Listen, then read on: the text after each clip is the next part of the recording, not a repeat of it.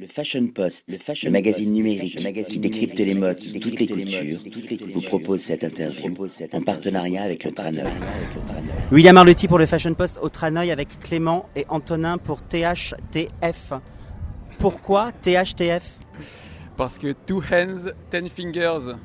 En fait, on est deux, mais en fait, euh, souvent quand on travaille à deux, on dit un dessin à quatre mains. Mais en fait, vu qu'on a évolué, qu'on a le même style, la même façon de dessiner et de penser un peu nos compositions, donc en fait, euh, voilà, c'est two hands, ten fingers, deux mains, dix doigts, comme si on était qu'un seul illustrateur. Quoi.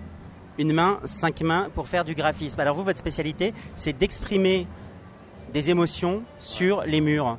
Euh, pourquoi est-ce que vous avez choisi euh, cette direction artistique pour vous, revendiquer, sûrement des choses derrière? Parce que chez tous les graffeurs, il y a soit la révolte de la société, soit la négation d'un système, ou euh, l'avenir d'un monde meilleur, plus écologique. C'est quoi votre message? C'est quoi votre vibes? Je sais pas si on a un message en particulier, on prend juste plaisir à dessiner en grand format. On aime bien ce qui nous dépasse en, termes de, taille. Et après, dans la rue, parce qu'on aime bien le rapport aussi au public, et on est confronté à quelque chose qui est différent par rapport à quand on crée seul dans l'atelier par exemple et qu'on est seul sur son œuvre. Là, on a un retour des, gens qui des fois nous interprètent complètement différemment que ce qu'on l'aurait pensé nous. Donc ça, c'est intéressant. Puis le partage, juste rencontrer des gens, discuter, passer une bonne après-midi, peindre au soleil. Oui, la rue, c'est, la rue, c'est une galerie à ciel ouvert où on peut rencontrer un public. On peut aussi rencontrer un public qui n'allait pas forcément rencontrer votre œuvre si vous étiez dans un atelier ou dans une galerie. Comment est-ce que vous êtes rencontrés tous les deux? On s'est rencontrés en études. On a fait un BTS de communication visuelle, donc art graphique. Et du coup, c'est là qu'on s'est rencontrés. Donc, c'était sur deux années. Donc, la première année, euh, voilà, on a, vu qu'on s'entendait bien au niveau de nos goûts euh, voilà, euh, artistiques. Et à partir de la deuxième année, on a commencé à vraiment dessiner ensemble. Et c'est là qu'on a commencé à coller des dessins dans la rue. Et voilà, c'est parti de là en fait. Votre atelier, il se trouve où? À Lyon, on est lyonnais. Du coup, on est à Lyon. on a un atelier à Lyon depuis trois ans maintenant. Alors donc vous vous êtes fait connaître en investissant le domaine du public. Là, on est au Traneuil. Comment ça se passe? C'est une commande? Vous arrivez en freestyle? Comment elle s'est faite la rencontre avec le Traneuil? Alors, euh, en fait, euh, le directeur artistique du Traneuil donc, avait connaissé nos boulots. Donc, il nous a contactés euh, pour intervenir sur l'événement.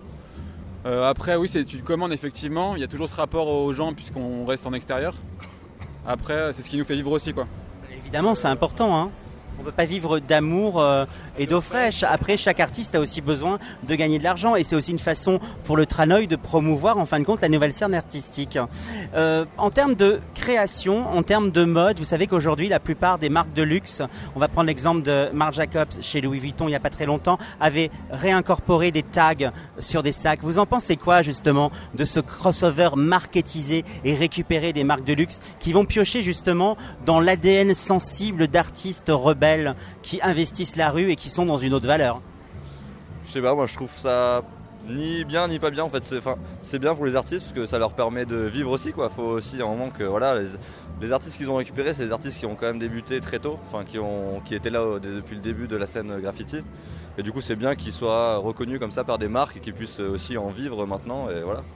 Je trouve, moi je trouve ça plutôt bien en fait.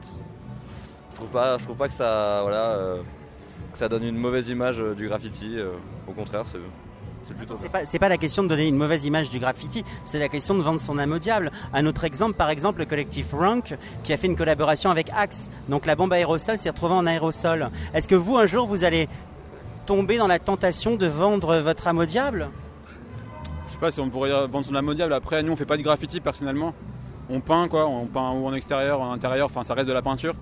Après, on s'adapte euh, selon euh, les clients et euh, selon les marques. Mais je pense là où il faut faire attention, c'est si on peint seulement pour les marques et dans le but de se de, vraiment coller à leur esprit en perdant son propre esprit. Là, ça, devient dangereux, parce qu'au final, on n'est plus artiste, on est exécutant. si on arrive à garder une part de liberté là-dedans, je trouve ça plutôt bien.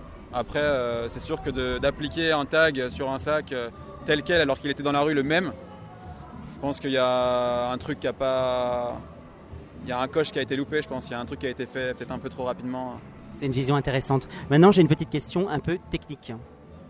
comment faire pour enlever la peinture qu'on a sur ses doigts? Parce que tout à l'heure vous aviez des mains impeccables et là vous êtes, euh, je veux dire, l'œuvre se retrouve aussi sur vos mains. Est-ce que vous avez une astuce plus? Du savon et un peu d'huile de coude. On va rester sur le savon, l'huile de coude et l'énergie. Merci les garçons. On vous retrouve où là prochainement C'est quoi vos prochaines aventures? Prochainement, Tranoï New York le 18, du 18 au 21.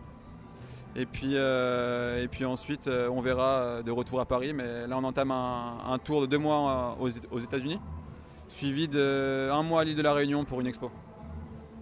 Ce qu'on appelait chez Sylvie Vartan dans les années 70 la tournée américaine. Mais c'est une autre histoire, c'est une autre aventure. Merci beaucoup et bonne chance. Le Fashion Post, le, magazine numérique qui décrypte les modes, toutes les cultures, vous propose cette interview en partenariat avec le Traneur.